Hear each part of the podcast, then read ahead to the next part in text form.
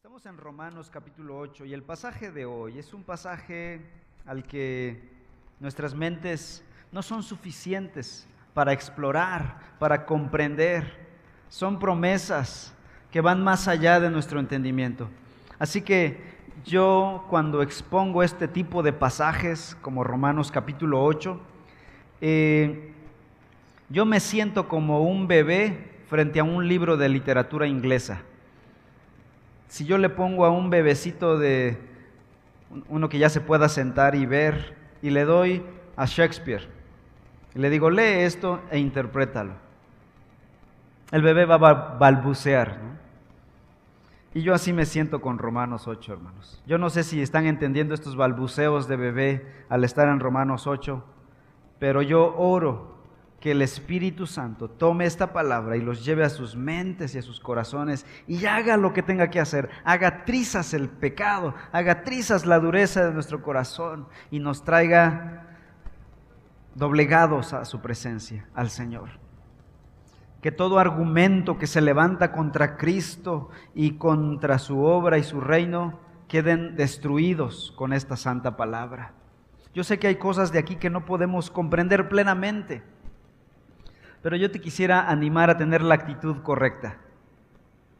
La actitud correcta es decir, Señor, no lo entiendo totalmente, pero la recibo porque es palabra. La creo y me sujeto a ella. Y no tener la actitud de, bueno, yo pienso que es así y entonces no debe ser correcto. Si alguien está mal entre la Biblia o yo, ¿quién creen que sea? Somos nosotros no la Biblia. La palabra, si creemos que la palabra de Dios es inspirada divinamente, por lo tanto es infalible, inerrante. Los falibles somos nosotros. Entonces yo animo a tener la actitud correcta ante esta santa y bendita palabra. Romanos 8. Voy a leer desde el versículo 28 al 39. Ya vimos versículo 28, 30 y 31, pero hoy nos enfocaremos del 31 en adelante. Quiero hacer la lectura completa para tener el cuadro completo de la palabra del Señor. Y vemos que para los que aman a Dios, todas las cosas cooperan para bien. Esto es, para los que son llamados conforme a su propósito. Porque a los que de antemano conoció, también los predestinó a ser hechos conforme a la imagen de su Hijo, para que Él sea el primogénito entre muchos hermanos. A los que predestinó, a esos también llamó. A los que llamó, a esos también justificó. A los que justificó, a esos también glorificó. Entonces, ¿qué diremos a esto? Si Dios está por nosotros, ¿quién estará contra nosotros? El que no negó a su propio Hijo, sino que lo entregó por nosotros, ¿cómo no nos dará también junto a Él todas las cosas? ¿Quién acusará a los escogidos de Dios? Si Dios es el que justifica, ¿quién es el que condena? Si Cristo es el que murió, sí, más aún el que resucitó, el que además está a la diestra de Dios, el que también intercede por nosotros. ¿Quién nos separará del amor de Cristo? Tribulación, o angustia, o persecución, o hambre, o desnudez, o peligro, o espada, tal como está escrito, por causa tuya somos puestos a muerte todo el día, somos considerados como ovejas para el matadero. Pero en todas estas cosas somos más que vencedores por medio de aquel que nos amó porque estoy convencido de que ni la muerte, ni la vida, ni ángeles, ni principados, ni lo presente, ni lo porvenir, ni los poderes, ni lo alto, ni lo profundo, ni ninguna otra cosa creada nos podrá separar del amor de Dios que es en Cristo Jesús, Señor nuestro. La palabra bendita, inspirada de nuestro Señor. En resumen, podríamos preguntar, ¿quién pondrá en peligro nuestra salvación? La salvación que tenemos en Cristo. ¿Quién la pondrá en peligro? Pablo pregunta, ¿podrán ciertas personas ponerla en peligro? ¿O pondrán ciertas circunstancias ponerla en peligro? Y de esto vamos a analizar hoy.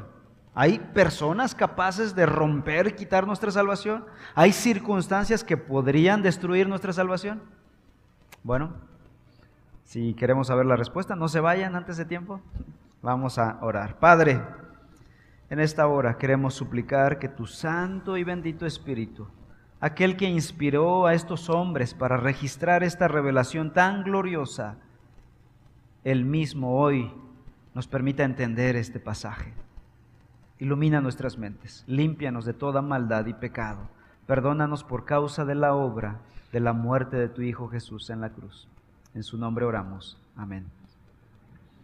¿Podrán ciertas personas robarnos, quitarnos, despojarnos de esta salvación tan grande que tenemos en Cristo? Pablo contesta diciendo, si Dios ha predestinado, ha llamado, ha elegido, ha justificado y ha glorificado, dice el versículo 31, entonces, ¿qué diremos a esto? Si Dios es por nosotros, ¿quién estará contra nosotros? El que no negó ni a su propio Hijo, sino que lo entregó por todos nosotros, ¿cómo no nos dará también junto a Él todas las cosas? Pablo dice, si Dios es por nosotros, ¿quién es contra nosotros? Ahí podríamos ponerle punto final a la historia y decir, nadie, ninguna persona, ninguna circunstancia puede quitarnos la salvación. Pero bueno, Dios en su gracia dice, les voy a explicar un poco más. Sé que les va a costar un poquito esta situación de la predestinación, de la elección eterna. Sé que es mucho para nuestras mentes. Vamos a ir un poquito más allá. Y Dios va la milla extra con nosotros. Aquí Pablo establece, guiado por el Espíritu Santo, una hipótesis. Va a hablar hipotéticamente y va a decir, piensen en esto. ¿Qué tal si existiera una persona que tuviera la capacidad de robarte tu salvación? Te la quita. Entonces, esa persona, sería la conclusión de Pablo, esa persona tendría que ser más grande que aquel que te dio la salvación. Dios. Esa persona tendría que ser más poderosa que Dios para robarte lo que Dios te ha dado. Esa es la hipótesis de Pablo aquí, que subyace en este texto. Y, ahora nos preguntamos, ¿acaso existe alguien más fuerte que, Dios, el creador de todas las cosas y de todas las personas que existen en el cosmos? Escuchen cómo se expresa Isaías 40. Isaías 40, versículo 22. Yo quiero que escuchen la lectura y escuchen el, el, sentido, la esencia de qué está diciendo y cómo está admirando a su Dios. Versículo 22. Dice, él es el que está sentado sobre la redondez de la tierra, cuyos habitantes son como langostas. Él, hablando de Dios, es el que extiende los cielos como una cortina y los despliega como una tienda para morar. Alcen a los altos sus ojos y vean quién ha creado estos astros. Puedes pensar en las vías lácteas Puedes pensar en todo el universo en expansión. Isaías nos dice, miren, ¿quién ha creado estos astros? El que hace salir en orden a su ejército, hablando de las estrellas y del cosmos, de los planetas y de los sistemas solares y luego de las vías lácteas que forman este universo. Y a todos llama por su nombre. Aún los científicos de la NASA no han logrado ponerle nombre a todo lo que hay en el universo. Dios conoce cada átomo de este universo y tiene nombre. Y Él las llama por su nombre. Por la grandeza de su fuerza y la fortaleza de su poder, no falta ni uno. ¿Acaso no lo sabes? ¿Es que no lo has oído? El Dios eterno, el Señor, el creador de los confines de la tierra, no se fatiga ni se cansa. Su entendimiento es inescrutable. Ahí está la respuesta. ¿Hay alguien más grande que Dios?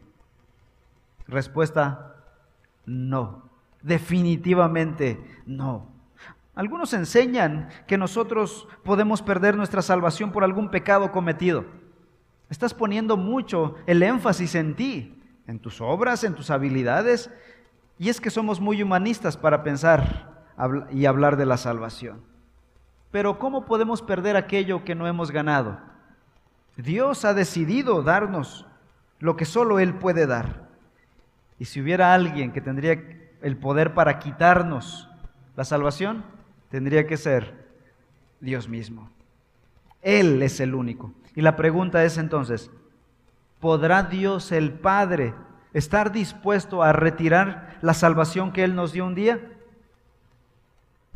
Respuesta, versículo 32. Romanos 8:32. El que no negó ni a su propio Hijo, sino que fue capaz de entregarlo por todos nosotros. Pregunta el apóstol Pablo, ¿cómo no nos dará también junto con Él todas las cosas? ¿Cómo podría, dice Pablo, Dios estar dispuesto primero a ser capaz de matar, sacrificar a su propio Hijo para salvar a su pueblo, darle salvación a su pueblo? Y después olvidarse de esa muerte cruenta y decir, ya no los quiero, y condenar a esos por quienes su Hijo murió. Esta es la idea de Pablo aquí. ¿Cómo? ¿Cómo podría Dios? Pablo está diciendo en una pregunta retórica. La respuesta es no, Dios no está dispuesto a hacerlo. Y créanme, no se debe a nuestra fidelidad. La fidelidad de Dios no depende de la fidelidad del creyente. ¿Por qué causa Dios no romperá su promesa de salvar a los que Él ya justificó y ya glorificó? No es por nosotros. ¿Qué dice el versículo 32? Por causa de su Hijo. Esta es la gran diferencia entre la teología bíblica y las otras teologías humanistas que están centradas en ellos mismos y que dicen que la salvación se pierde. Dios no lo hace por nosotros, créanme, lo hace por causa de la obra de su Hijo Jesús. Y eso cambia todo completamente. Su Hijo murió en la cruz. El sacrificio de Jesús en la cruz es el fundamento de nuestra salvación y también el fundamento de nuestra seguridad. Créeme, estás seguro, no por tus obras, no por tu fidelidad, porque miren, hermanos, seamos honestos. Nuestra fidelidad no dura ni un minuto. Nosotros podemos ser fieles hoy y mañana ser infieles. Estar de buenas hoy y mañana estar enojados. ¿O no, hermanos casados? Somos volátiles. Así somos. Si se tratara de nosotros, nuestra salvación ya habría sido perdida, ya la habríamos perdido. ¿Cuántos días te hubiera durado? Tal vez una semana, así, por mucho. Pero gracias a la obra de Cristo sentó un precedente para la eternidad. Gálatas 1.4 dice, Él mismo se dio por nuestros pecados para librarnos de este presente siglo malo, conforme a la voluntad de nuestro Padre, de Dios y Padre. Así que Dios no permitirá que uno solo de sus hijos se pierda otra vez por causa de la obra de su Hijo Jesús. Escuchen Mateo 18, 14. Así, no es la voluntad del Padre que está en los cielos que se pierda uno de estos pequeñitos. Ahí en Mateo 18 el Señor está contando una parábola del buen pastor. El pastor tiene 100 ovejas y se pierde una, la más débil, una que es, lenta, eh, se confunde en el bosque, eh, se pierde y las demás vivarachas siguen al grupo, pero ella se pierde. Un pastor desesperado diría, ah, ya que se quede esa borrega, tengo 99, ¿qué tanto es uno?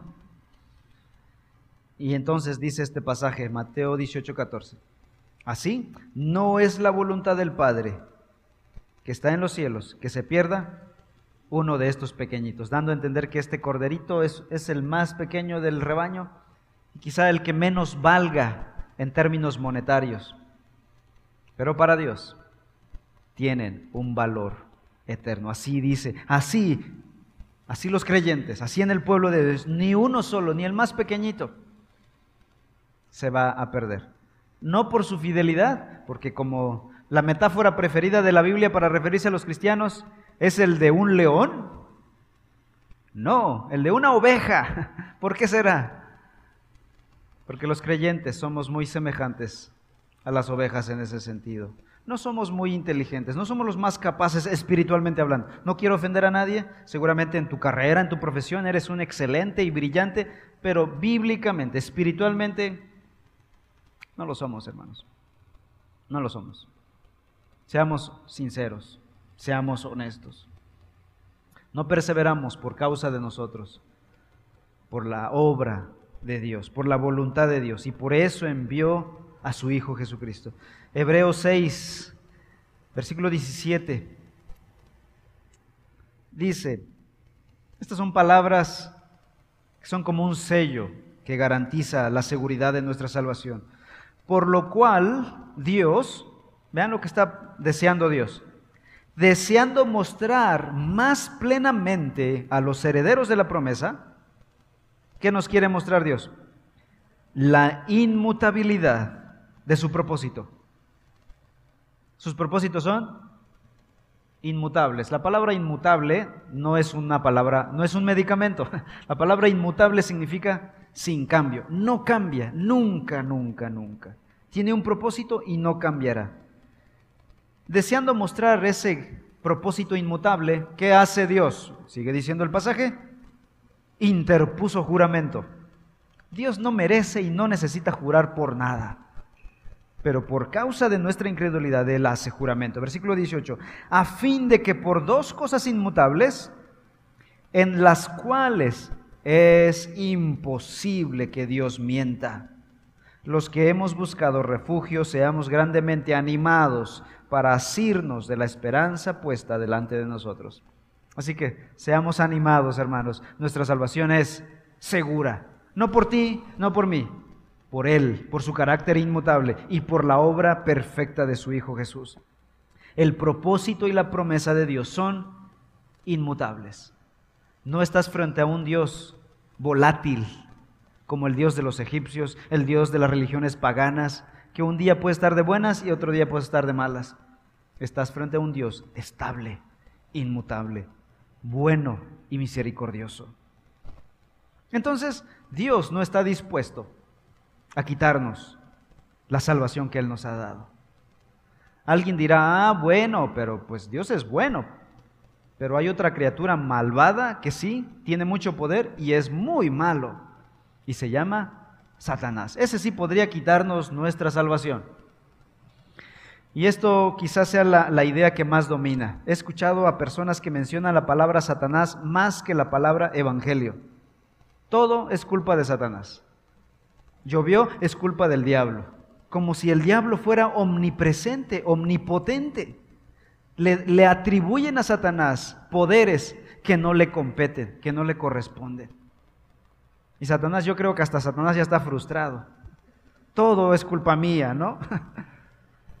Hermanos, Satanás no es omnipotente, no es omnipresente, no está en todos lados. Por eso él tiene un ejército de demonios por todos lados para que cada uno le informe, ¿no? Le llame por teléfono y le diga, mira, Abel se está portando mal. Satanás no tiene esos poderes que le corresponden a Dios. Satanás no tiene atributos de divinidad. Si no, no fuera Satanás, sería Dios. Es una criatura, fue el primer ángel creado. Pero hay gente que piensa que Satanás es el culpable de todo. Se cayó Satanás. Satanás me empujó. No pude ir a la iglesia porque Satanás me puso una tentación. No, ese, eres tú. Es tu pecado, es tu necedad, es tu falta de compromiso. No todo es culpa de Satanás. Dicho eso, Satanás no es omnipotente, pero sí es muy poderoso. Y Satanás sí hace ciertas cosas. Seamos honestos. Seamos honestos y digamos lo que Satanás sí hace a la luz de la Biblia. No le inventemos más. Satanás tiene algo que le encanta hacer. No estar poniéndote el pie para no ir a la iglesia el domingo. No, no, eso no a, lo que Satanás le encanta hacer es acusar a los creyentes delante de Dios. Apocalipsis 2, 12, 10.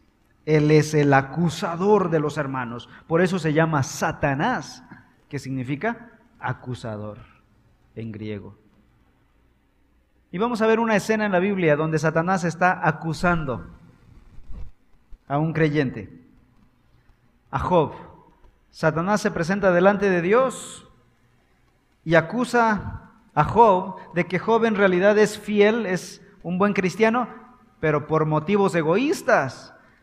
Y, dice, y le dice Satanás a Dios, porque tú lo bendices mucho, porque tú lo consientes mucho, quítale lo que le das y vas a ver si te sigue adorando. Te va a negar instantáneamente. Job capítulo 1, por favor. Quiero que busquen ese pasaje. Versículos 8 al 11. Job 1, 8 dice, y el Señor dijo a Satanás, ¿te has fijado en mi siervo Job? Porque no hay ninguno como él sobre la tierra. Es un hombre intachable y recto, temeroso de Dios y apartado del mal. ¿Y qué dice Satanás? Versículo 9. ¿Acaso teme Job a Dios de balde? Está diciendo en palabras mexicanas, no pienses que Él es fiel de a gratis, por algo lo hace. Job es un interesado y tú no lo conoces bien, yo lo conozco mejor que tú. Pretencioso. Versículo 10. Has bendecido el trabajo de sus manos y sus posesiones han aumentado en la tierra. Por eso Él es fiel. Versículo 11. Pero extiende ahora tu mano y toca todo lo que tiene y verás si no te maldice en tu misma cara, dice la versión NBLA. Obviamente Job no era el hombre perfecto, ¿verdad? Su fe no era la perfecta, su fe no era la más fuerte. Pero eso es muy diferente a decir que no era genuina. Son dos cosas distintas decir que algo no sea perfecto a que algo no sea genuino. Esas cosas son diferentes. Una fe puede ser genuina, aunque imperfecta. Una persona puede ser imperfecta, con fallas, pero ser genuino, ser honesto. Y eso tiene mucho más valor que la perfección. Y en ese caso, Dios conocía mejor a Job que Satanás. Y, Dios sabía que Job era genuino. Y entonces le dice, entonces pruébalo y verás. Y Dios le permite a Satanás tocar a Job. Y al final de la historia leemos que Job en todo esto no pecó. Murieron sus hijos, murieron sus animales, sus propiedades fueron quemadas, robadas, su salud fue deteriorada, fue tocada. Y su esposa se hizo incrédula, se hizo insensata. Perdió todo, quedó literal en la calle, en el polvo. Y Job dijo al final del capítulo 1, Jehová dio, Jehová quitó, sea el nombre de Jehová bendito. Y Satanás se llevó la humillación de su vida con este creyente fiel al Señor. Dios permitió que Satanás tocara a Job, pero no permitiría que Satanás le robara algo, la salvación. Pregunto yo, ¿puede Satanás robarnos la salvación? No puede, porque Dios mismo se encarga de preservar la fe de sus hijos. En un episodio más adelante, Jesús le dijo, le advirtió a Pedro, le dijo, tú eres un engreído y crees que vas a morir por mí. Te voy a decir una cosa, Satanás ya pidió sus cabezas.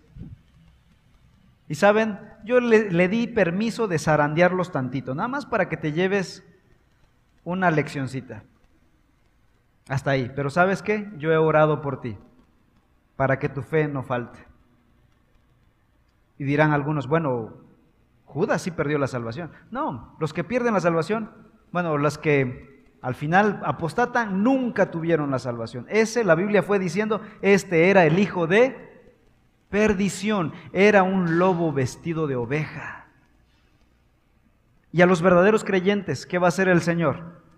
Va a preservar su salvación. Ni aun Satanás podrá robarnos la salvación tan grande que tenemos. Así que dejemos de culpar a Satanás de todo.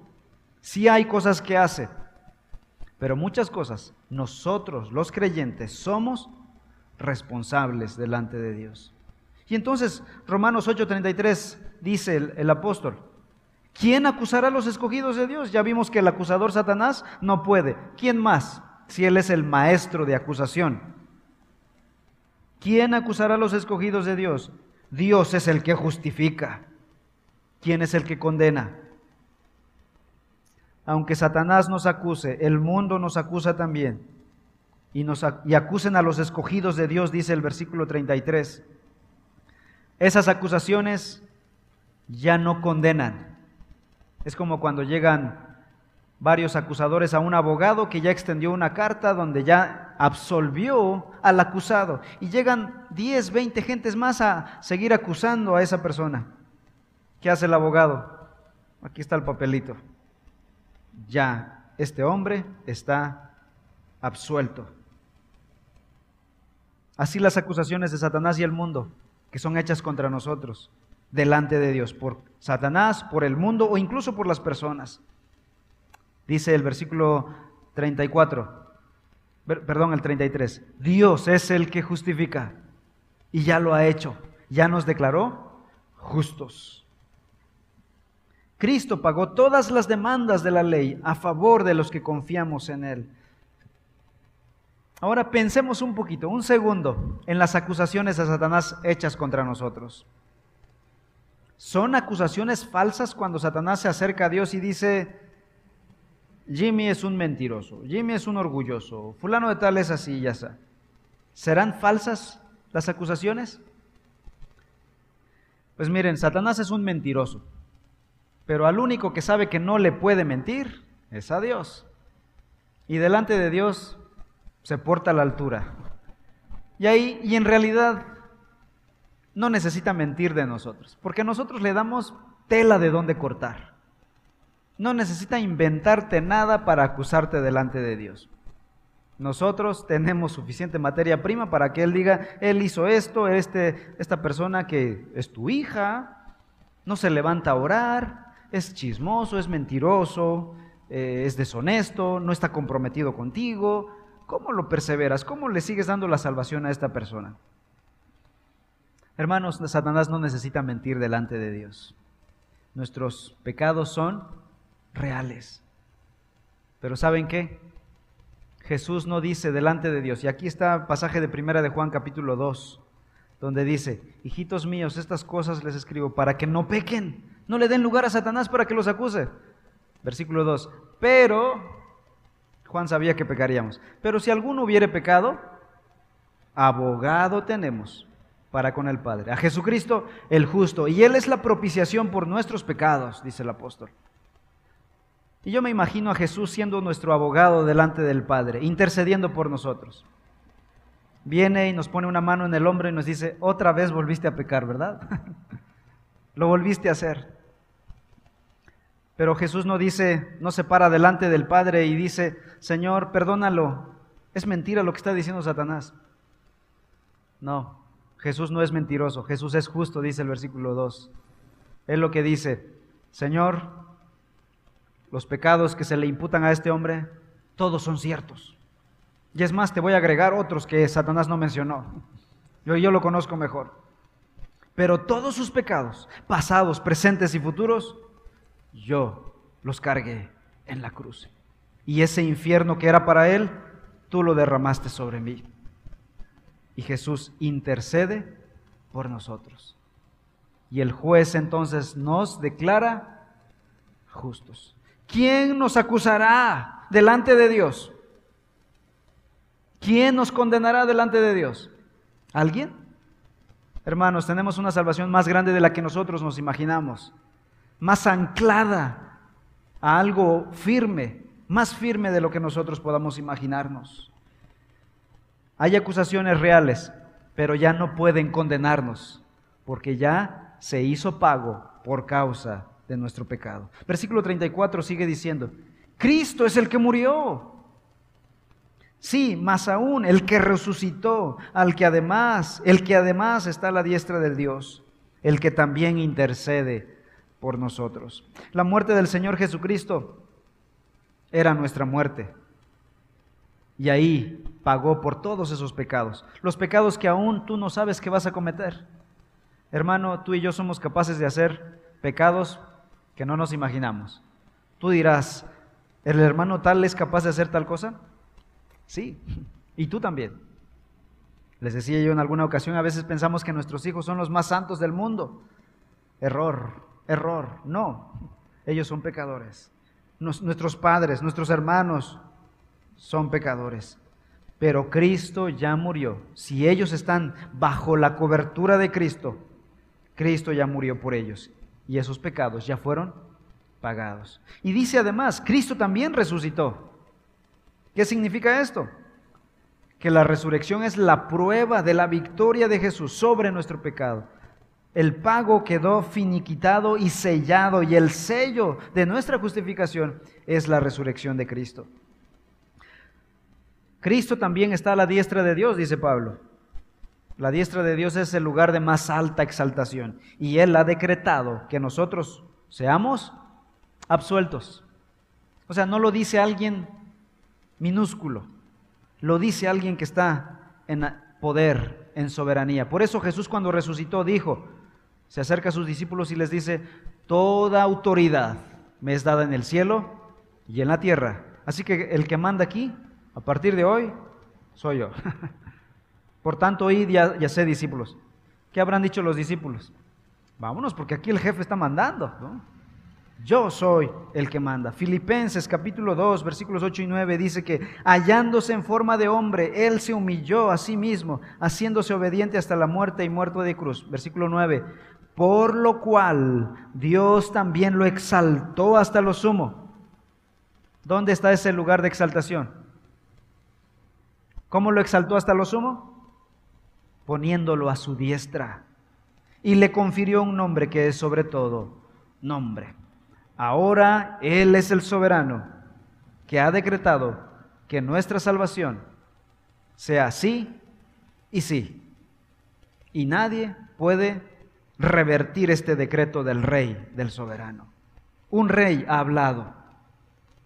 Cristo también intercede por nosotros por si faltaba algo, hermanos. Hebreos 7:25 dice, por lo cual Él también es poderoso para salvar para siempre a los que por medio de Él se acercan a Dios, puesto que vive perpetuamente para interceder por ellos. La salvación que Dios nos ha dado es más que segura, hermanos, porque Cristo murió, resucitó está a la diestra del Padre y también intercede por nosotros. Esa escena que veíamos, intercediendo por nosotros. Señor, sus pecados son, esas acusaciones de Satanás son verdad, pero yo ya morí por ellos en la cruz. ¿Y el Padre qué hace? Declara justos a los que están en Cristo Jesús. Todos aquellos que reciben una intercesión de Jesús son, están seguros en su salvación eterna. Entonces, podemos, alguien podrá decir a estas alturas, entonces, ¿podemos pecar deliberadamente? Seguramente es la pregunta que varios querían hacer. Entonces, hagamos lo que queramos, porque nuestra salvación es segura, estamos seguros eternamente, pequemos como querramos. Romanos 6, por favor. Ya vimos este pasaje. Dice, versículos 1 y 2. Pues ¿qué diremos? ¿Perseveraremos en el pecado para que la gracia crezca y abunde? Versículo 2. De ninguna manera. Porque los que somos muertos al pecado, ¿cómo viviremos aún en él? La respuesta es de ninguna manera. Es más, una persona verdaderamente salva, verdaderamente justificada por la obra de Cristo en la cruz, esa persona también es cambiada en sus apetitos y en sus afectos internos. Eso se llama santificación. Después de la justificación viene la santificación. Es cambiar, es purificar nuestros apetitos, nuestros deseos. Y una persona verdaderamente salva entonces ¿cuáles serán sus apetitos? Ahora sus deseos, sus anhelos serán vivir para Dios, vivir en santidad, agradar a aquel que lo salvó, aquel que lo compró, servir a aquel que lo compró. Entonces, si una persona malentiende esto y empieza entonces por conclusión propia a vivir su vida a su manera, esa persona está demostrando con su vida que no es hijo de Dios. Se está aprovechando de esto y no es verdaderamente creyente. Vamos a ver un poquito más adelante de ello. Entonces, primera pregunta, alguien podría decir, ah, ¿podrá alguna persona robarnos nuestra salvación? Respuesta es, no, nadie, nadie, nadie, ni el mismo Dios lo quiere hacer. Sí podría, pero no quiere, dice la Biblia. Y Satanás no puede. No es que quiera, él sí quiere, pero él no puede hacerlo. Entonces viene la segunda pregunta. ¿Habrán algunas circunstancias de la vida que nos puedan robar la salvación? Bueno, vamos a ver la respuesta de Pablo. 8.35 al 37. Romanos 8.35 al 37.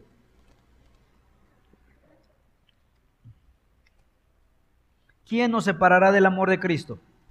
¿Tribulación o angustia o persecución o hambre o desnudez o peligro o espada? Tal como está escrito, por causa tuya somos puestos a muerte todo el día, somos considerados como ovejas para el matadero. Pero en todas estas cosas somos más que vencedores por medio de aquel que nos amó. Aquí Pablo está diciendo que la salvación es tan grande, tan segura, que aún las peores circunstancias que un creyente vaya a enfrentar durante su vida en la tierra, no podrán robarles la salvación. Es verdad, hermanos. En la vida tendremos aflicción. Jesús dijo, en este mundo tendrán aflicción, pero confiad, yo he vencido al mundo. Y entonces Pablo pregunta, ¿quién nos separará del amor de Cristo? La palabra amor significa salvación. ¿Quién nos podrá arrebatar de la salvación en Cristo? Tribulación, dice el primero. La palabra tribulación, aquí la palabra griega transmite la idea de ser exprimido, colocado bajo presión, como cuando estás exprimiendo naranja o limón. Y a veces hay pruebas que nos ponen bajo esta eh, presión y hace referencia a dificultades externas que nos exprimen y que produce conflicto interno emocional. También podría traducirse como adversidad. Y Pablo pregunta, ¿podría esta situación robarnos, arrebatarnos la salvación? Pablo va a decir, no. Antes, en todas estas cosas, somos más que vencedores por medio de aquel que nos amó. Y luego menciona la palabra angustia. ¿Podrá la angustia alejarnos de Dios? La palabra angustia significa literalmente espacio estrecho. Es como si estuvieras en un cuarto encerrado, sin poder salir a ningún lado. Si alguien tiene claustrofobia, este es el peor lugar para estar. Y genera angustia significa o da la idea de estar atrapado en una situación sin salida. ¿Te has sentido así alguna vez? Lo único que un creyente puede hacer en esa situación es confiar en el Señor y esperar en Él. Y Él proveerá la salida. Él abrirá la puerta de esa situación y lo hará. ¿Podrá la angustia separarnos de Dios? De ninguna manera, dice Pablo, somos más que vencedores. Y luego menciona la palabra persecución. ¿Podrá la persecución apartarnos de Dios? La palabra persecución aquí tiene que ver con el sufrimiento causado por Cristo, por la fe en Cristo. Obviamente no es agradable, pero Jesús da una promesa a los que somos perseguidos por causa de Cristo. En Mateo 5 dice, bienaventurados aquellos que han sido perseguidos por causa de la justicia pues ellos, de ellos es el reino de los cielos. Así que regocíjense y alégrense porque la recompensa de ustedes en los cielos es grande, porque así persiguieron a los profetas que fueron antes que ustedes. Luego viene cuatro palabras seguiditas. Pablo dice, ¿podrá entonces el hambre, la desnudez, el peligro y la espada apartarnos de Dios?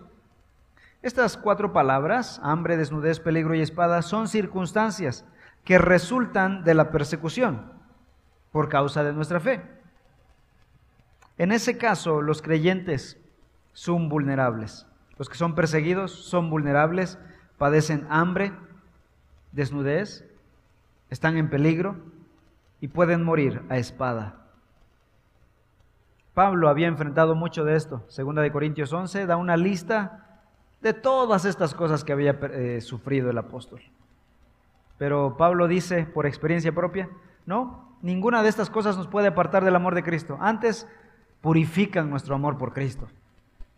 Al verdadero creyente, una prueba, más que apartarlo, lo acerca delante de Dios. Versículo 36, Romanos 8:36. Tal como está escrito, por causa tuya somos puestos a muerte todo el día, somos considerados como ovejas para el matadero. Los hijos de Dios pueden sufrir persecución, hermanos. Así que no pienses que nunca lo experimentarás. Así ha sido durante toda la historia de la iglesia. Hebreos 11:36 dice, algunos experimentaron insultos, azotes y hasta cadenas y prisiones. Otros fueron apedreados, aserrados, tentados, muertos a espada, etcétera, etcétera. Segunda de Timoteo 3:12 dice el apóstol Pablo, en verdad, todos los que quieran vivir piadosamente en Cristo Jesús serán perseguidos, de una o de otra manera. Quizá no todos como en la era medieval, a espada, o en la época de la Inquisición, asesinados y torturados físicamente. Han habido picos de persecución en la historia. La iglesia, los hermanos en China están siendo perseguidos, asesinados por ese régimen anticristiano que tienen. Ellos son asesinados. Ellos están experimentando lo que para nosotros es algo lejano. Para nosotros persecución es algo hipotético. Para ellos es algo práctico de todos los días. No se pueden congregar públicamente. Están bajo subterráneos. Obviamente hay iglesias que sí tienen sus edificios públicos en la China, pero esas iglesias son las que han firmado con el régimen y no van a predicar nada que ofenda al régimen. Ellos sí, pueden estar, pero esos son falsos creyentes. Han diluido el Evangelio. Eso lo puede hacer quien sea. De hecho, en el siglo I, a la iglesia se les dijo, a los cristianos se les dijo, si tú niegas a Jesús, si tú dices que Jesús no es el curios, que yo soy el curios, o sea, el César, libras el pellejo. Y muchos renunciaron a su fe y perseveraron, siguieron vivos. Los verdaderos creyentes se negaron a negar a Jesús como su Señor. Si una persona le da la espalda a Dios, está probando que nunca perteneció a Cristo, que nunca fue salvo. Así que no podríamos hablar de pérdida de salvación. Estaba allí, parecía cristiano, pero no lo era plenamente. Esas personas no han perdido la salvación porque nunca la han recibido. Si no, vean conmigo, Primera de Juan capítulo 2. Primera de Juan capítulo 2, versículo 19.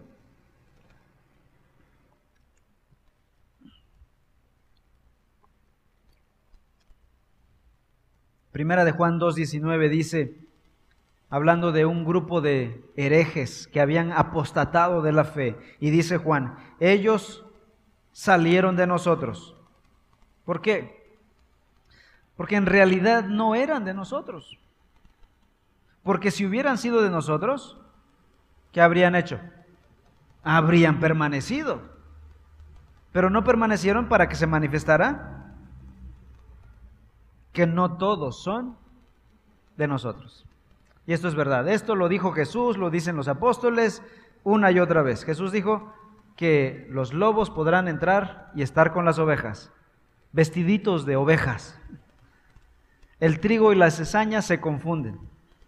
De hecho, hay una parábola del trigo y la cizaña. Y uno de los siervos dice, Señor, ¿quieres que arranquemos la cizaña? Y Jesús, el, amo dice en la parábola, no, porque puedes lastimar al trigo. Déjalo, que crezcan. Al final de la cosecha cortaremos todo, recuperaremos el trigo y la cizaña irá al fuego. Esto sí da temor, hermanos.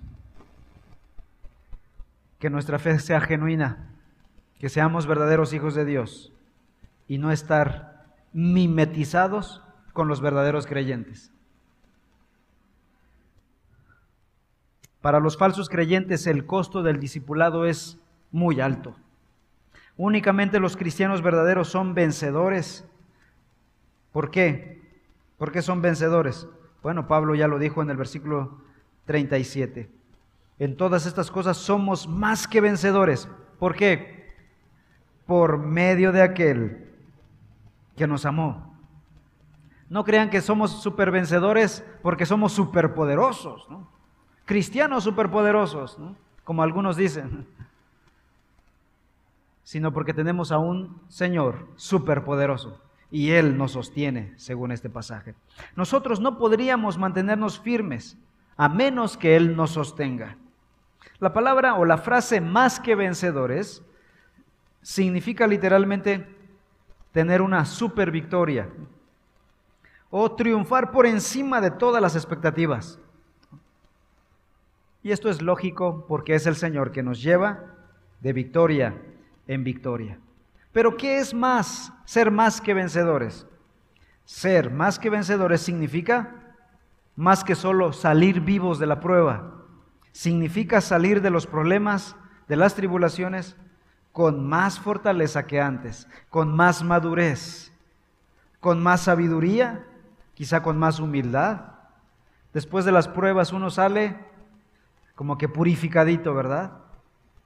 Eso es ser más que vencedores. Por eso Pablo ha dicho en el versículo 28, y sabemos que para los que aman a Dios, todas las cosas cooperan para bien. Esto es para los que son llamados conforme a su propósito. Las pruebas, en lugar de separarnos de Cristo, nos acercan mucho más a Él.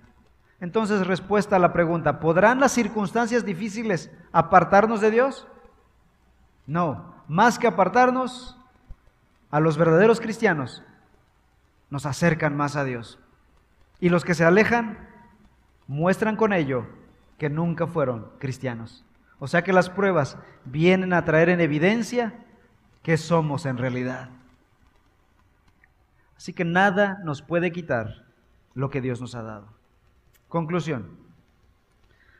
Versículos 38 y 39, Pablo dice, porque estoy convencido de, de que ni la muerte, ni la vida, ni ángeles, ni principados, ni lo presente, ni lo porvenir, ni los poderes, ni lo alto, ni lo profundo, ni ninguna otra cosa creada nos podrá separar del amor de Dios que es en Cristo Jesús, Señor nuestro.